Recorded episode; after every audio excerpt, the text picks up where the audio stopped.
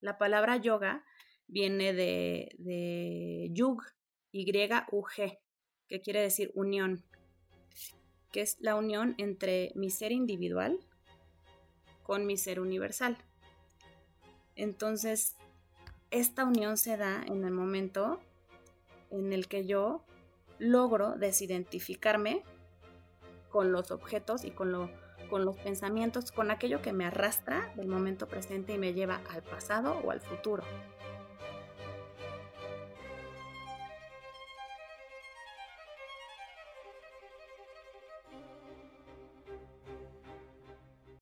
Hola, soy Marcelo Torres Llamas y estás escuchando Mmm, eso es interesante. Un podcast dedicado a conversar con personas construyendo una trayectoria sobre temas que se cruzan en la vida de todos nosotros, ya sea por medio de la experiencia o de la reflexión. Si disfrutas de esta conversación, suscríbete en Apple Podcast o en Spotify. Hoy estoy hablando con Jimena Escalera, que aparte de que es mi gran amiga, es yogi. Tiene certificaciones en yoga prenatal y restaurativo, tiene muchos años de experiencia y una gran vinculación con el mundo y la práctica del yoga. En esta ocasión hablamos de diversos temas. ¿Cuál es la diferencia entre el yoga y la yoga? ¿Cuál es el sentido de las posturas, la respiración y el estudio de las escrituras? ¿Cómo es que en la práctica individual resulta transformadora? ¿Y cuál es el rol de los instructores en su vida? Es más, hasta hablamos de lo que haría imposible que los robots desaparezcan al yoga. La libertad de espíritu de Jimena y el ritmo tranquilo de la conversación le dan un toque muy especial. Como todos los episodios de esta temporada, esta conversación se grabó de forma remota. Espero que la disfruten. Es tiempo de escuchar y reflexionar.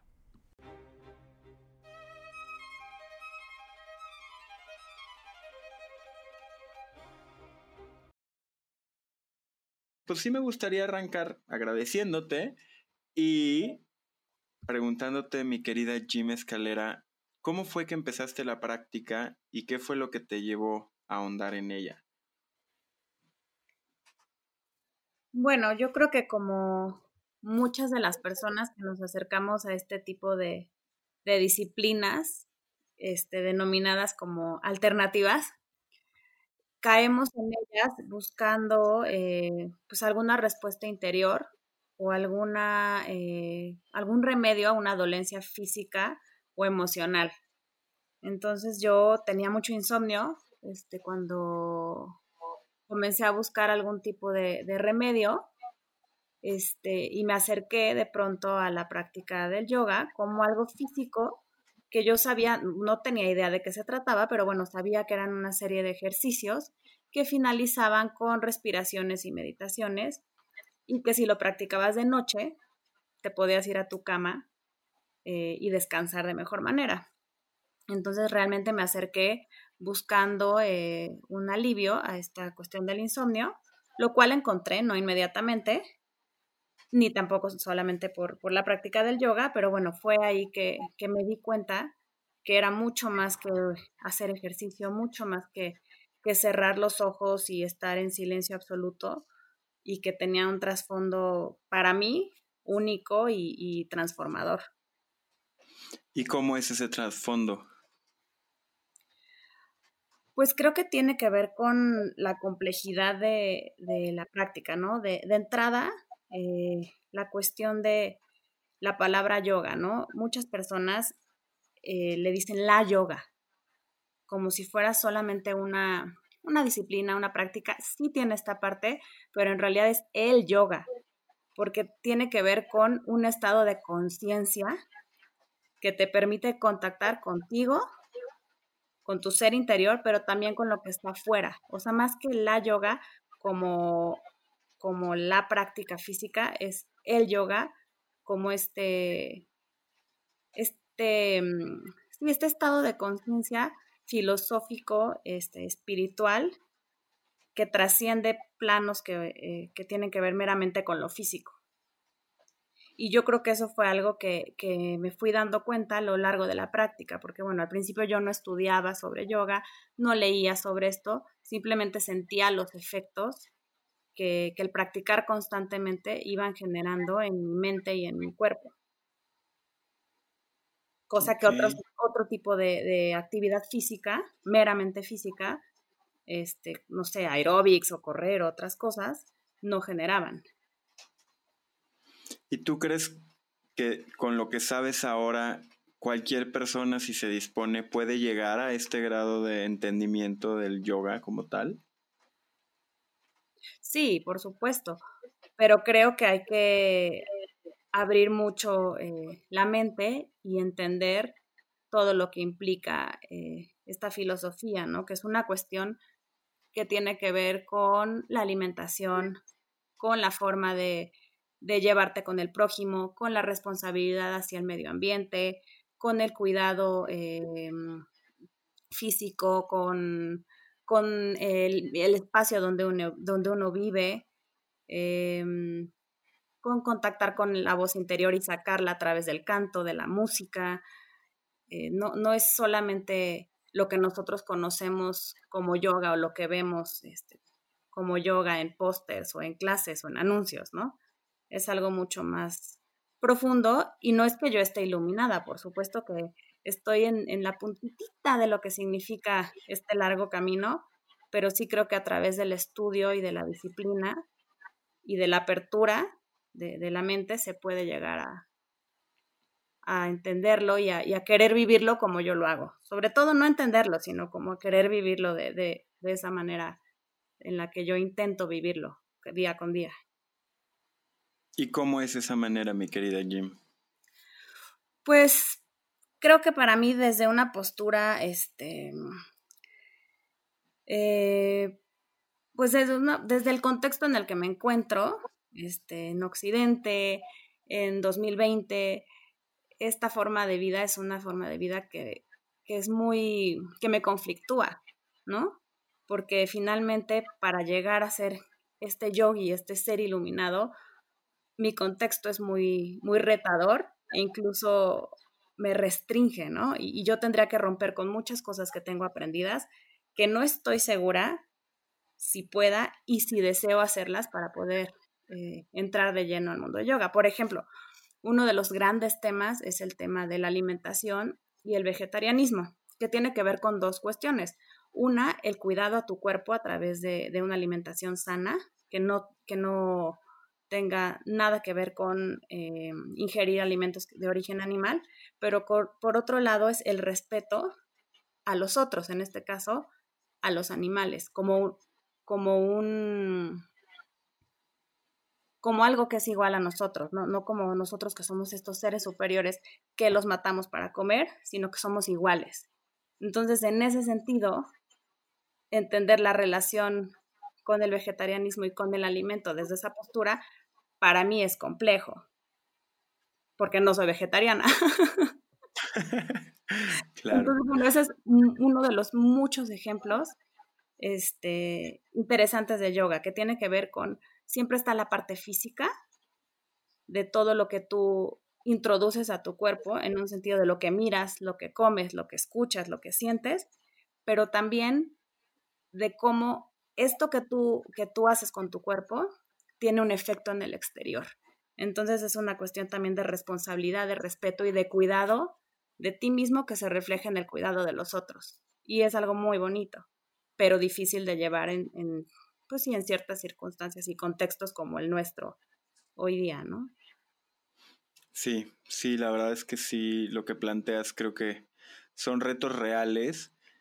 Ahorita que decías, ¿cómo incide lo que tú haces en el exterior? Dentro de las notas que me compartiste para entender un poquito mejor eh, eh, el tema, habla de la resonancia.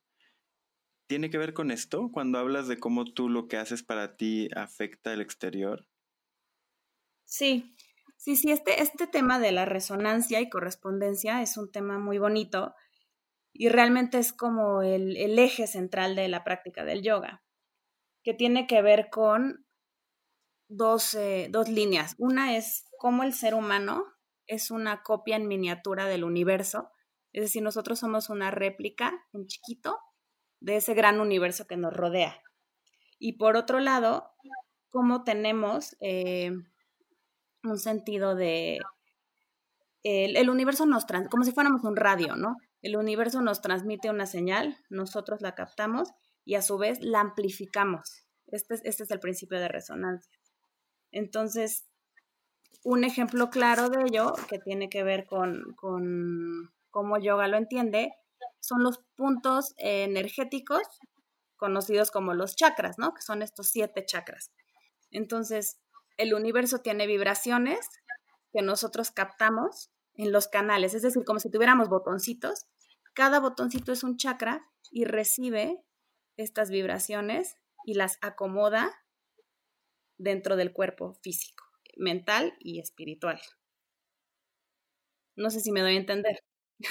o sea, es un viaje, es un súper viaje. Entonces, es muy padre porque tiene que ver con filosofía, tiene que ver con em, religión, quieras o no, o, sea, creer en esto tiene que ver con, con religión, tiene que ver con cuestiones eh, de física, tiene que ver con lógica, o sea, es, es, muy padre. Una vez que te metes te das cuenta de cómo va tocando diferentes em, áreas del conocimiento, pero que además es una disciplina milenaria, milenaria que se sigue eh, adaptando o que nosotros tratamos de adaptar a través de los siglos. Ok, y muy enfocada en la acción, no es con todo y que conlleva filosofía, el, parte de lo que tú me comentabas que te gustaba es que integra la parte más espiritual con la parte de, de acción, de, ¿no? De movimiento, de física. Sí, la acción, pero justo la acción eh, en el yoga se va em, traduciendo a través de diferentes eh, acciones, valga la redundancia. La acción física, que son las posturas, que son las asanas, pero también la acción que tiene que ver con el servicio a los otros, con la devoción, con el estudio. Están muy enfocados en el estudio, en el estudio de las escrituras sagradas, ¿no? Pero bueno, nosotros podemos pensar en el estudio de aquello que, nos llama a estudiar, a generar una disciplina, a, generar eh, conocimiento. Eh, te digo, la devoción, esta parte de, del rezo, de ofrendar lo que uno hace, que de nuevo se vincula con la cuestión social, ¿no? De responsabilidad con el otro. Entonces no son nada más acciones corporales, sino acciones que trascienden el, espacio de nuestro cuerpo físico. Bien. Qué interesante manera de ampliar el rango de acción del concepto de acción, ¿no? En un mundo de productividad y trabajo, pensar que la acción no es solo lo que haces con tus manos, sino el cómo te desenvuelves en una sociedad, por ejemplo. Sí, claro. ¿Qué es el krama? El krama Em, son, e, eso ya tiene que ver más bien con la parte de asanas, con la parte de posturas. Ajá. Son las diferentes eh, variantes que se pueden hacer de una misma postura. Eh, uno de los principios de yoga también es respetar y escuchar tu cuerpo. Entonces no es una competencia, no se trata de ver si el otro ya se paró de cabeza eh, la primera clase o si se para en un dedito y yo no puedo ni sostenerme de pie. o sea, no se trata de eso, sino de realmente sentir las posturas.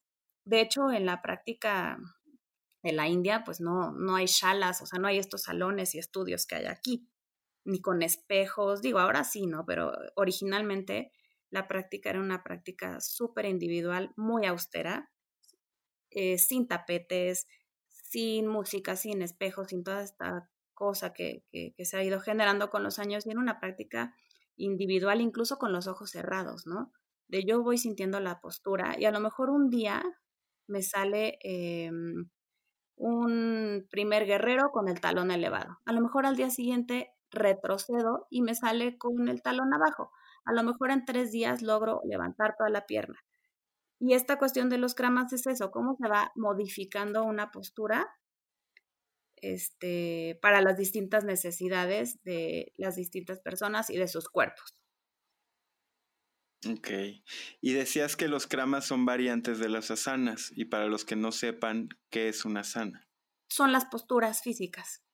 O sea, lo que nosotros vemos eh, y conocemos como yoga y sus posturas, perro mirando hacia abajo, primer guerrero, segundo guerrero, eh, balasana, postura del niño, esos son asanas. O sea, son la traducción en sánscrito es asana y quiere decir posturas físicas.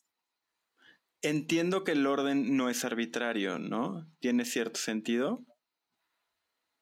Tú no puedes hacer asanas así aleatorio. ¿Tienen cierta secuencia o no? Pues esto depende un poco de, del estilo, ¿no? O sea, en realidad hay un cierto número de posturas y dependiendo del estilo de, de, yoga que practiques, tú, las, tú puedes ir modificando cómo las vas haciendo. Por ejemplo, en Vinyasa, que es este, un yoga dinámico, en donde la idea es vincular respiración con movimiento, generalmente se empieza con un calentamiento articular, después vienen los saludos al sol, que eso sí siempre son una secuencia fija. Hay diferentes saludos al sol, saludo A, saludo B, pero sí, siempre siguen una serie. Y después te vas a las posturas. Esto en Vinyasa, si tú entras em, a una, si vas a practicar Hatha, pues a lo mejor empiezas con otras posturas, no es tan dinámico, te vas directamente, te puedes ir directamente a un arco o a un parado de cabeza como primera postura. O en Ashtanga, que es otro tipo de, de estilo, siempre hay series fijas. Solo es Ashtanga, es una serie siempre, ¿no? Las posturas son las mismas, los estilos las acomodan. Ok. ¿Y todas tienen saludos al sol? No, no todas. Este. Ashtanga siempre tiene saludos al sol. Tiene saludo al sol A y saludo al sol B, pero no todas tienen saludos al sol. La idea del saludo al sol es, eh, es un calentamiento muy activo, ¿no? En lugar de comenzar a girar muñecas o a girar cuello, este, hacer hombros para atrás, te vas directo al saludo al sol y calientas el cuerpo em, desde la respiración, vinculando cada inhalación y exhalación con movimientos y desde la parte eh, física y de estiramiento muscular y articular. Ok. Y dentro de este proceso de calentamiento, entiendo que la respiración, digo, en general en el yoga juega un rol muy importante. ¿Por qué es tan importante la respiración en el yoga? Pues es que es la, es la clave, es lo que nos va a diferenciar de, otras eh, disciplinas. O sea, partiendo de que puedes hacer yoga sin estarte moviendo, sin hacer asanas y solamente haciendo yoga a través del pranayama, que el pranayama tiene que, es se traduce como eh, ejercicio de respiración y control de la respiración. Entonces yo puedo estar con las piernas cruzadas estáticas haciendo yoga a través de una serie de eh, inhalaciones y exhalaciones eh, guiadas y haciéndolas de manera consciente a través de patrones repetitivos, de cuentas, de tapar una, una fosa nasal, inhalar por esa y exhalar por la otra. Hay una serie de, de, secuencias que se pueden hacer a través de la respiración. Por un lado es eso. Y por el otro lado, em, la respiración es aquello que siempre va a calmar nuestra mente y que siempre nos va a traer al momento presente. Es esa ancla del aquí y el ahora. O sea, yo puedo estar haciendo 80 mil lagartijas y mi mente está en otro lado y estoy pensando, ya me cansé, estoy sudando, se me van a resbalar las manos del tapete, ya que acabe esto, me quiero ir a desayunar. En cambio, si yo estoy haciendo esas lagartijas, inhalando y exhalando de manera consciente y vinculando cada vez que flexiono mis codos con una exhalación, cada vez que estiro con una inhalación, estoy haciendo una especie de meditación en movimiento y realmente teniendo conciencia de lo que estoy haciendo en cada segundo de esas lagartijas. ¿Me entiendes? Wow. Siempre la respiración va a ser eso que me regresa. Cuando la mente divaga y cuando la mente está en otro lado, yo respiro y regreso. Esa es una parte muy, muy bonita que tiene que ver con lo que te comentaba en un inicio, de cómo no es la yoga, sino el yoga, porque es este estado de conciencia. La palabra yoga viene de, de yug, y-U-G, que quiere decir unión, que es la unión entre mi ser individual con mi ser universal.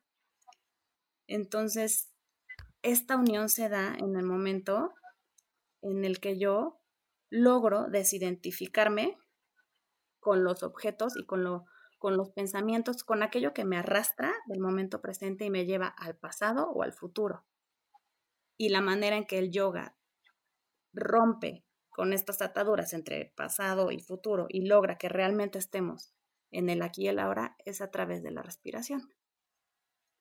Tú puedes hacer ese ejercicio.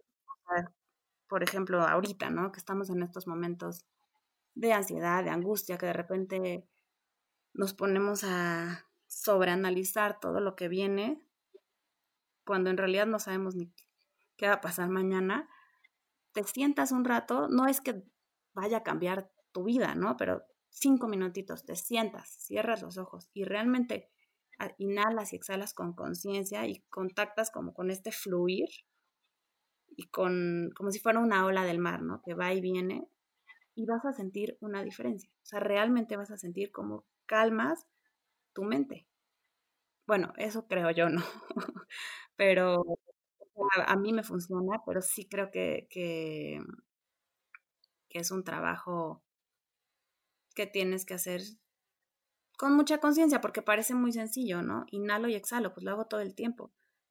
Claro, pero la respiración es un reflejo de, cómo estamos, ¿no? O sea, si nosotros nos espantamos, enseguida viene el rush de, adrenalina y nuestra respiración y el ritmo cardíaco se agitan, ¿no? Y viene, no lo podemos controlar, es una respiración así súper, súper, súper agitada. Entonces ahí te das cuenta, ya, ya me ganó la mente, ya me ganó el miedo, ya me ganó todo. Entonces cuando realmente tienes conciencia de, de, cómo generar este ritmo y realmente respiro, inhalo y exhalo, haciendo una sincronía entre ambos, estás en contacto con tu ser y lo demás no te va a jalar, no te va a llevar. Wow, qué tan difícil. Tan sencillo, pero tan complicado. Justo, justo, y ahí, ahí es donde creo que estamos llegando al título de este ejercicio, ¿no? La parte interesante. ¿Qué tanto para alguien que va arrancando en este mundo, qué tan difícil o frustrante es el pranayama? ¿O cómo fue tu experiencia de entender el concepto de este control de la energía vital? Mm. Porque mucha gente justo cree que son las poses, las posturas, perdón y la respiración, por lo que yo he visto, pareciera que es secundaria, pero si te estoy entendiendo bien, si no tienes un buen manejo de la respiración, ni de cerca estarás de llegar a poder hacer bien los otros ejercicios. Claro, porque por un lado te agitas, por otro lado tu cuerpo no recibe el oxígeno suficiente y los músculos se cansan. Por otro lado la mente está pensando en otra cosa y no estás realmente eh, haciendo la postura para generar esos beneficios que tienen que ver eh, con, nivelar la energía, ¿no? No nada más con tener unas piernas fuertes o un abdomen plano, sino con realmente llevar como todas esas fluctuaciones a un mismo nivel. Me hace sentido. Tú has tomado muchas certificaciones, ¿no? Entiendo que eres alguien que, si bien esta práctica es muy amplia, no podrías considerarte a ti misma principiante, ¿es correcto? Pues si me comparo con un yogi iluminado, obviamente sí, pero, pero en, términos, en términos físicos sí tengo una práctica de muchos años.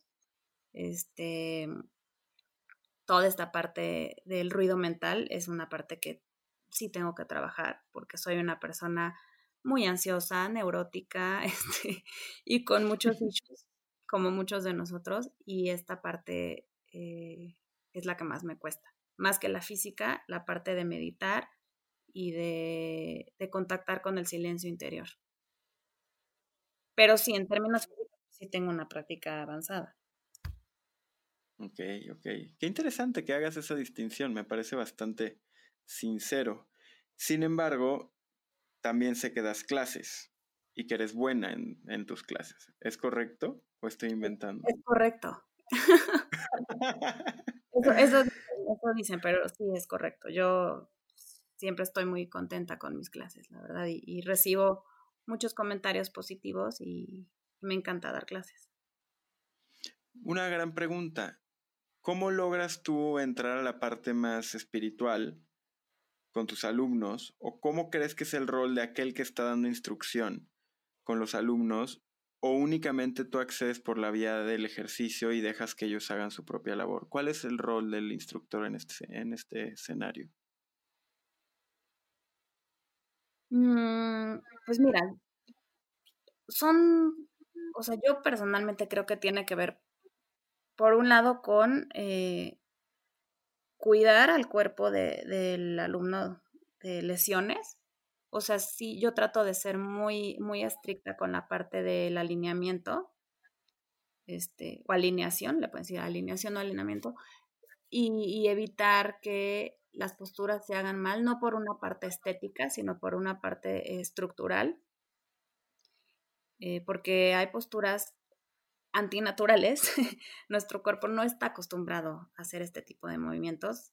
Bueno, los yogis sí, evidentemente, este, que nacen haciéndolo, pero bueno, los, nuestros cuerpos no son así, es como el ballet, ¿no? Son, son movimientos que realmente apertura de cadera, rotaciones exteriores de los muslos, cosas que no estamos acostumbrados a hacer. Entonces yo trato de cuidar mucho esta parte para que no haya lesiones y de fijarme qué tanto alguien puede eh, quedarse en una zona de confort y puede dar más o qué tanto alguien se está sobreexigiendo y puede llegar a lastimarse, ¿no? Entonces me fijo mucho en eso, esa es la parte que, más me interesa cuidar, más que les salgan las posturas, que escuchen su cuerpo y que vean qué pueden hacer en ese momento, que quizás en un año puedan hacerlo mucho mejor o a lo mejor se quedan ahí, ¿no? O sea, y hacen un pequeñito detalle más, o sea, no, no es, como decíamos, no es competencia, y por otro lado, este, puede sonar muy trillado, pero el alumno es el maestro, realmente. ¿Cómo? O sea, a mí me han enseñado muchas cosas, no, quizás no necesariamente em, de las posturas, sino de, de cómo esta disciplina los ha transformado. Ellos me han muchas veces alumnos me han compartido eh, revelaciones que la práctica les ha dado, no a través de mí, o sea, yo puedo ser una mediadora que las acerca, los acerca y las acerca a este tema, pero como el ir a las clases les abre una perspectiva diferente y los contacta con cosas que no sabían que ahí estaban, ¿no? Incluso, este, no sé, en alguna clase de arcos eh, se han puesto a llorar. ¿Por qué? Porque abres eh, el corazón, porque sacas toda esta angustia que está en el pecho. Entonces, como esta parte de ver seres sensibles, seres llenos de, emociones, que lo comparten contigo en una clase, yo creo que aprendes mucho más de ellos, de lo que tú les puedes enseñar, si es, diciéndoles si está bien o no hacer el perro mirando hacia abajo con rodillas flexionadas o estiradas. No, no sé si me doy a entender, o sea, es sorprendente cuando ves cómo alguien se transforma en una clase. O sea, cómo alguien sale de la clase con una cara de, wow, o sea, mi día va a ser hermoso porque vine aquí, ¿no? O hoy voy a disfrutar más esto, o hoy voy a descansar más, este, voy a dormir mejor en la noche, o hoy tengo ganas de darte un abrazo, gracias, ¿no? no sé. Suena un poco cursi, pero, pero así es. Sí, sí, creo que suena cursi y no lo es. O sea, creo que, que parte de todo esto que platicas no es tan evidente porque pareciera que es más una práctica del fitness, ¿no? O sea, como que pareciera que esto no es relevante a la práctica para los que estamos desde fuera, que a lo mejor para muchos pues se comercializó de más, ¿no? Y tú planteabas que también te gustaría platicar un poco justo de este lado, ¿no? De la industria. ¿Cómo ves a la industria del yoga en contraste con estas experiencias tan profundas y tan humanas que, platicabas justo ahora? Bueno, creo que tiene que ver con lo que comentaba en un inicio de estas contradicciones. O sea, yo no, no voy a señalar ni a satanizar porque pues al final estamos en una realidad completamente distinta a cuando la práctica empezó hace miles de años, ¿no? O sea, cuando empezó realmente y, no estamos en las mismas condiciones de, los maestros espirituales de hace miles de años, ¿no? Sí creo que toda esta parte eh, como de justo de, de imagen desvirtúa completamente la práctica. O sea, tú puedes tener tu tapete de tal marca padre. Yo tengo mi tapete bonito que me costó un dineral porque me encanta y porque es y porque no me resbalo y porque es mejor que el que podrían vender en otro lado que, que no tiene esta misma tecnología antiderrapante, ¿no? Pero al final creo que la cuestión es no perder de vista de qué se trata el yoga. O sea, no es una cuestión ni de competir, no es una cuestión ni de quién lo hace mejor, ni de quién se vistió mejor, ni de quién tiene mejor cuerpo, ni de cuál shala es más popular. Shala son los estudios, ¿no? ¿Cuál este, estudio es más popular? Ni este, cuál es más caro, ni cuál pone un DJ en vivo mientras haces clase. O sea, al final, la práctica es una cuestión muy individual. Y si tú estás pensando en, el exterior y en cómo quedar bien, cómo verte bien y cómo tener todos estos aditamentos para hacer una mejor práctica, es un error. O sea, puedes tener como estos este, gadgets para sentirte más cómodo, pero al final es una práctica súper interior y que si aunque tú tengas la última tecnología, no lo estás viendo de esa manera, de nada te va a servir. O sea, no te va a dejar nada y en el fondo va a ser lo mismo que si hicieras este box o bueno, no sé, otra cosa, ¿no? O sea, creo que es una cuestión como de de realmente pensar para qué estoy haciendo esto. ¿No? Y quizás si te quieres poner fuerte, pues está bien, sí te vas a poner. O sea, evidentemente sí te vas a poner fuerte porque es un, en términos físicos es una disciplina súper, súper este, completa e integral. Pero pues no va por ahí. O sea, realmente no va por ahí. Y creo que tú dirías... industria está responde a ciertas necesidades, responde a un mercado y ese mercado está cautivo, pero pues al final la práctica está desvirtuada. O sea, yo creo que, que si lo haces pensando solamente en la cuestión comercial, no está el yoga en ti, o sea, no está esa semillita en ti. Puedes practicar increíble, pero la semillita de transformación no va a estar en ti. ¿Crees, hablando justo de esta semillita, que, que creo que para quien escuche esto con lo que dices queda más claro la diferencia entre hacerlo por acondicionamiento o tratar de hacerlo por algo más allá. ¿Crees que en tu proceso hubo algún maestro maestra que te haya motivado a tratar de llevarlo todavía un nivel más hacia, hacia adelante? ¿Hay alguna historia que recuerdes que te gustaría compartir? Uy, sí, sí, sí. No, yo soy, eh, estoy completamente convencida de que mis maestros fueron los que me llevaron a, clavarme tanto y a sentir lo que siento por el yoga. O sea, sí estoy completamente agradecida y creo que, mm, también esta parte que a mí me gusta transmitir a mis alumnos y me gustaría dejar es esta cuestión de mm, como de, de inspiración, ¿no? O sea, yo tengo varios profesores que fueron una inspiración, para mí que lo siguen siendo. Principalmente em, mi primera maestra, que ella falleció hace, no sé, cuatro años. Ella marcó mi vida en todos los sentidos. O sea, fue, yo empecé a ir a sus clases porque yo la, o sea, yo decía, esta mujer, qué, qué fuerte, qué flexible, qué maravillosa, ¿no? Ella fue nadadora olímpica del equipo de nado sincronizado en México, no me acuerdo en qué Olimpiadas. Entonces, o sea, bueno, ella era extraordinaria, tenía las piernas más largas de la historia, la flexibilidad más impresionante que yo haya visto. Este, salían unas cosas que yo jamás he vuelto a ver en, vivo. Era un chicle, así maravillosa. Y este. Y sí, yo al principio como que empecé a ir a sus clases porque yo decía, es que quiero que me salgan las cosas que le salen a Pilar.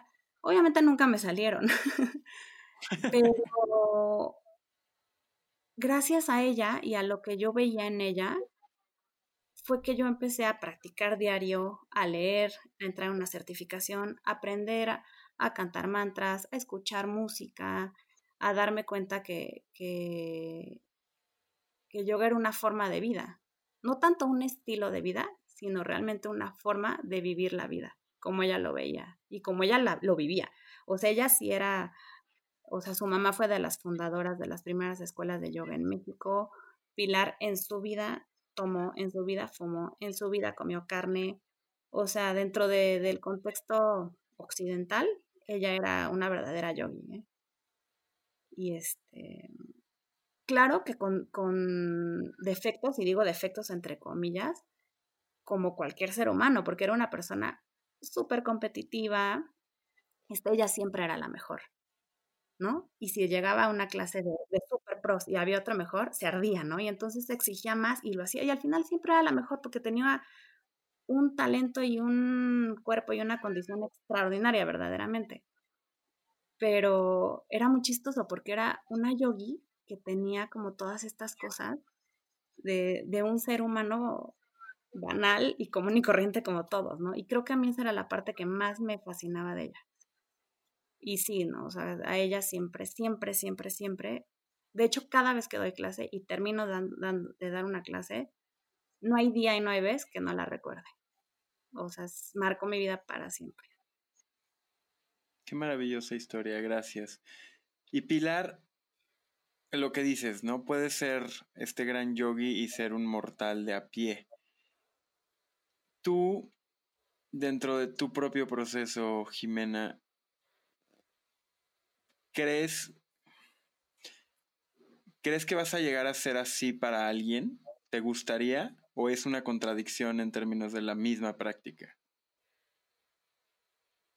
Me gustaría, no en términos eh, de ego, de que alguien diga, no, gracias a Jimena, este, wow, qué maravillosa fue, sino me gustaría poder ser esa inspiración que le permita a alguien eh, encontrar ese, esa pequeña puertita de entrada a este maravilloso universo que es el yoga. O sea, que yo pudiera a alguien eh, decirle, oye, ven, asómate, ya tú échate clavado, pero asómate para que veas lo increíble que es. Eso sí me gustaría. Qué padre. Y seguramente ya lo habrás hecho y lo seguirás haciendo. Y dado que estás en modo drug dealer, ¿qué sería lo que le dirías a alguien para invitarlo a asomarse un poquito más?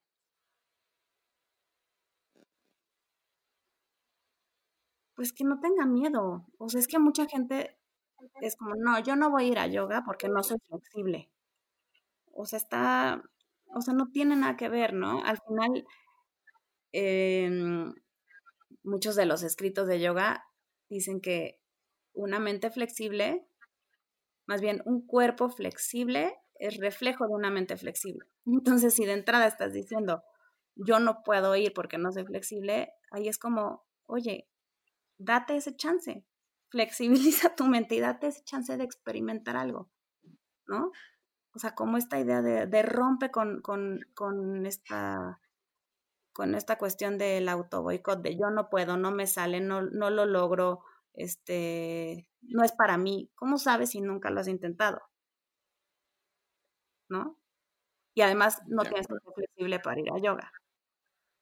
Yo conozco personas que han tenido cirugías de columna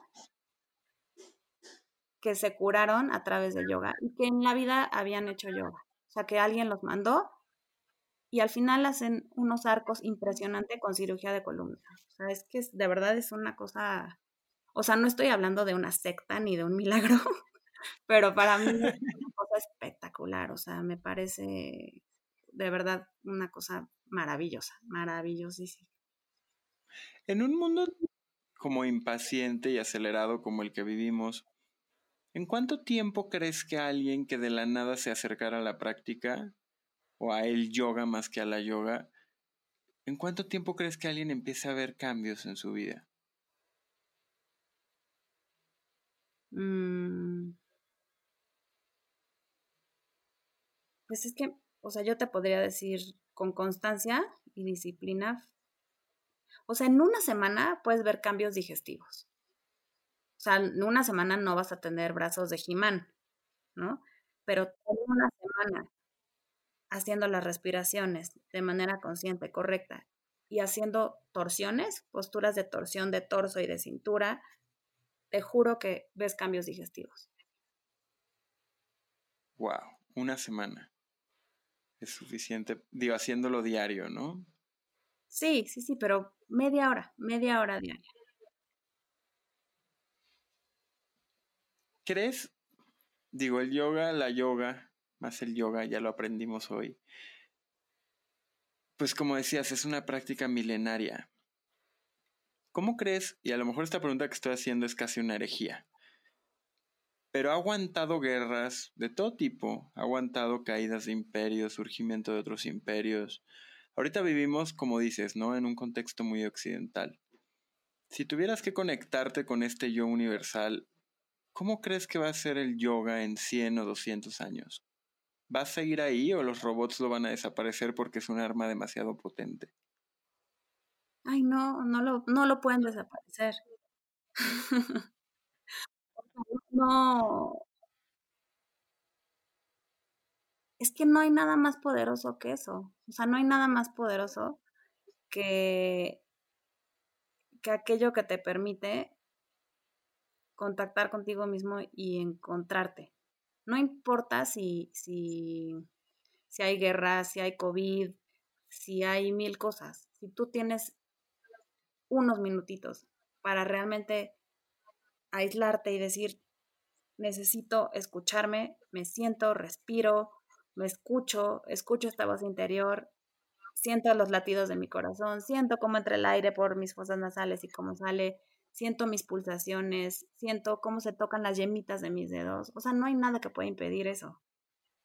Ni un robot, ni que lo pueda sustituir.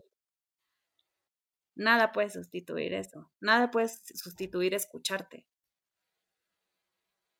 Así como de la misma manera, nada puede sustituir estar en un estado alterado con una neurosis súper elevada y estarte diciendo cosas negativas. O sea, siempre hay estas polaridades en, en, el yoga, ¿no? Porque al final encontrarte y escucharte tiene que ver con la parte oscura y la parte luminosa. Y nadie puede eliminar eso. Nadie puede eliminar la voz interior. Claro, que es como esta figura que se usa en otras en otras narrativas, ¿no? De los dos lobos, que todos tenemos los dos lobos y un lado más luminoso, otro más oscuro y se trata de alimentar el bueno o el que crees que es tu lado más luminoso, ¿no? ¿Y cómo se diferencia? Le pegaste un punto bien interesante que creo que también ayuda a entender un poco más de la meditación. O sea, ¿qué hace el yoga, el yoga comparado con las tantas vertientes de meditación que justo en un mundo de consumo se han vuelto tan, tan predominantes también, ¿no? Mm, pues en realidad el yoga no es que tenga una forma particular. O sea, muchas de las técnicas que se utilizan en, o que ya incluso tienen nombres como mindfulness o meditación de corazones gemelos o muchos nombres que se le dan a meditaciones, el yoga los tiene, o sea, no, no es que haya una manera en particular de meditar. Eh, la base de, de, yoga es esta cuestión que decíamos, ¿no? Es la, la desidentificación con las fluctuaciones mentales. Y eso lo puedes hacer de diferentes formas. Lo puedes hacer fijando tu atención en un punto fijo, lo puedes hacer con los ojos cerrados y contando, lo puedes hacer repitiendo un mantra, este, un juego silábico varias veces, lo puedes hacer con las dos manos sobre el corazón y sintiendo cómo retumba el corazón sobre tus manos. O sea, no hay una sola forma. ¿no? La vía eh, no es importante, lo que importa es llegar a este logro, objetivo que realmente es la iluminación, que es desidentificar tu mente de las, desengancharla de las fluctuaciones mentales y de este ir y venir y de este, de este enganche en el pasado y el futuro. Y eso lo puedes hacer de muchas maneras. O sea, no hay una en particular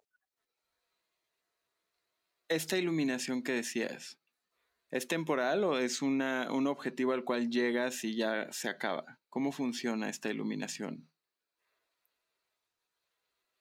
Mira, por ejemplo, en, en los pasos, o bueno, las, las, pues sí, digamos pasos, por decirlo de manera sencilla, para la trascendencia, ¿no? Pongamos, por ejemplo, eh, esta cuestión de la meditación en yoga, ¿no?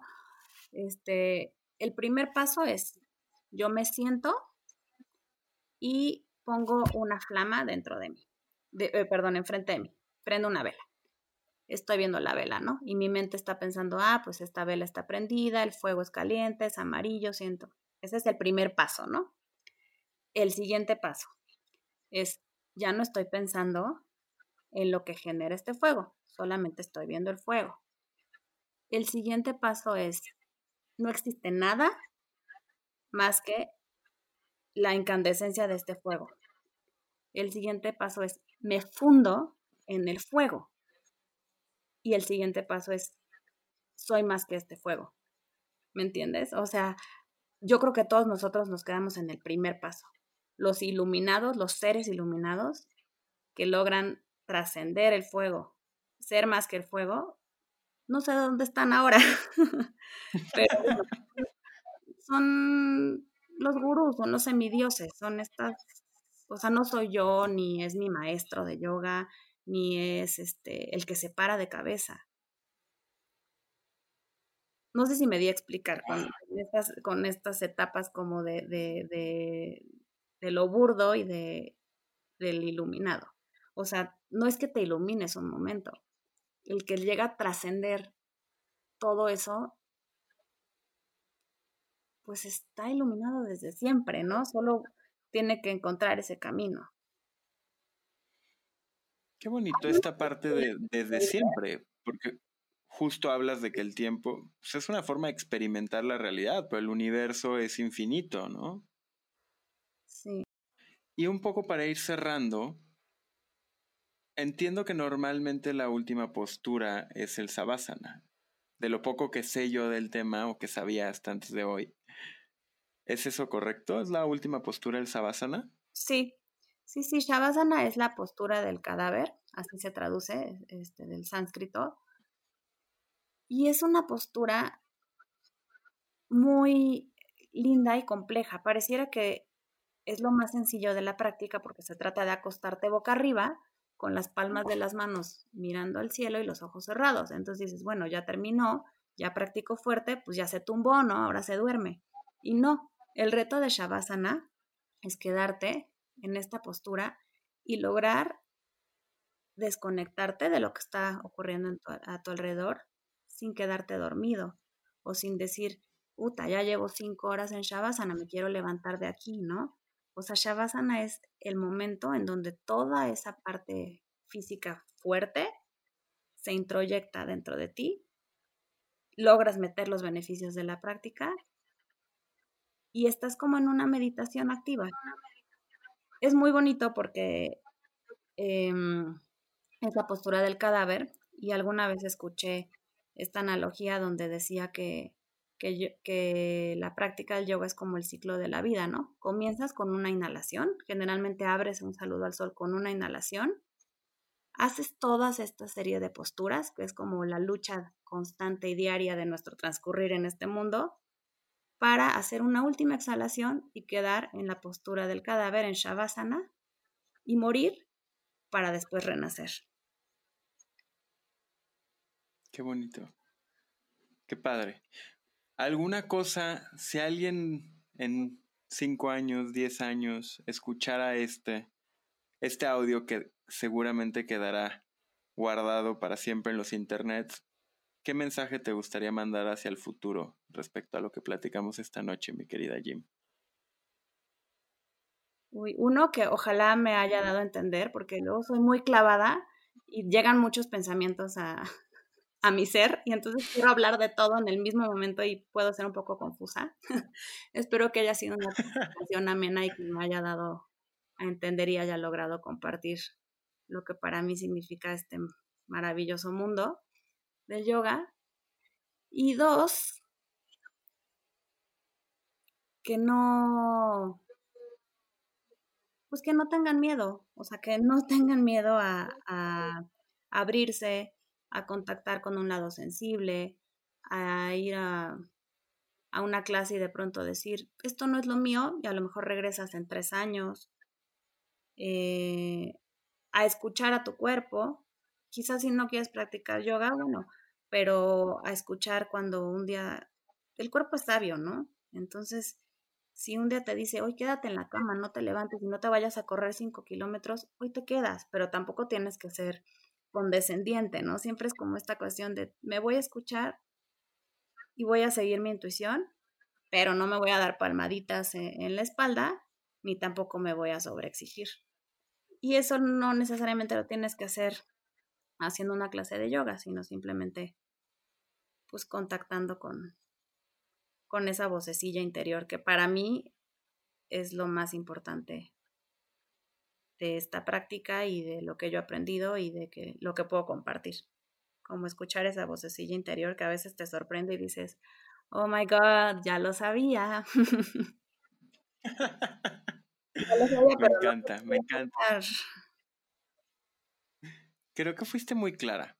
No te, no te quedes desde ahora, te digo, no hay que esperar 10 años. Yo creo, eh, estando aquí como audiencia y disfrutando de, tu generosidad, de compartir tus ideas y tu, experiencia, creo que por lo general fuiste clara. Creo que el reto que dejas de escucharse con el tiempo va a ser cada vez más difícil, ¿no? En un mundo acelerado y por ende creo que, que haya personas como tú que mantienen viva y que creen en los beneficios del yoga es, es valiosísimo y pues yo de entrada personalmente te lo agradezco, Jimena.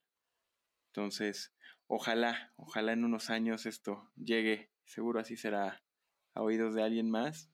Te agradezco mucho el tiempo, nos echamos prácticamente la hora, se me pasó rapidísimo. Espero que lo hayas disfrutado, Jim. No sé si hay alguna otra cosa, nada más antes de despedirnos. Bueno, también tú puedes compartir que has practicado, que practicamos juntos. También podrías comentar algo de lo que sentiste en alguna clase o si te dejó alguna inquietud de explorar más allá, si dijiste, no hombre, me duelen las pantorrillas que no vuelvo a hacer esto. En ese momento... Digo, bien ahí, disclaimer, yo, yo he tomado clase contigo y y algo que podría compartir es que yo digo, el simple ejercicio de este podcast habla de que mi mente trata siempre de ser flexible y aprender y, aventurarse a otros mundos y otras formas de, de aproximarse a la vida. Y aún así, con todo y que yo me asumo a alguien con flexibilidad de, de, mente, de pensamiento, el yoga me cuesta mucho trabajo y me ha costado trabajo, aun cuando, según yo, estoy listo para dejar que tanto mi cuerpo como mi espíritu se, se, colmen o, participen del yoga. Y no, lo, lo, hice y tú lo viste, lo viviste de primera mano, me costaban ciertas posturas. Entonces sí, puedo, puedo entender a la hora que logras darle la vuelta a ese capítulo, a ese momento donde crees que no puedes, lo que decías de tus alumnos, ¿no? El momento liberador de encontrarte a ti de una forma que no te imaginabas debe ser maravilloso.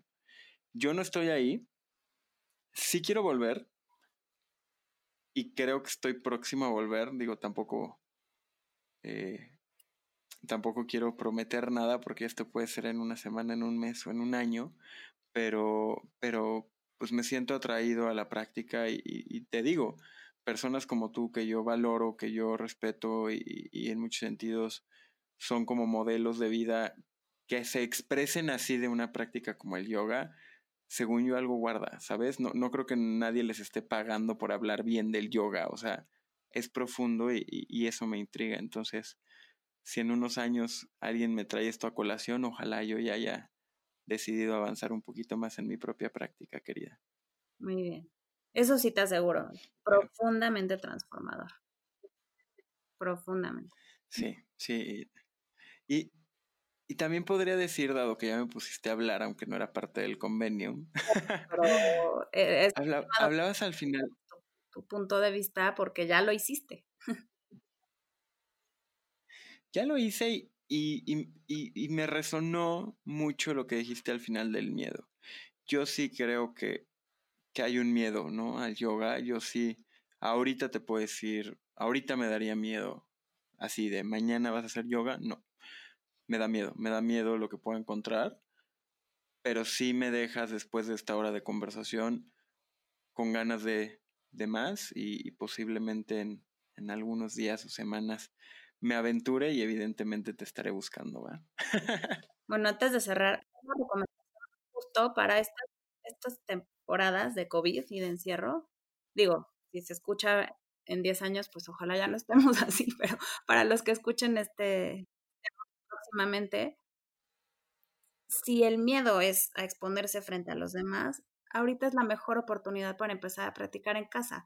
Hay miles de videos, miles de tutoriales, libros este, que pueden bajar por internet de cómo hacer posturas y de cómo comenzar la práctica. Entonces, te encierras o te sales a la terracita o en la sala y empiezas a practicar y no te está viendo el de junto con los leggings, ni la de los mega cuadritos, ni la que se paró de cabeza. Lo haces tú solito en tu casa.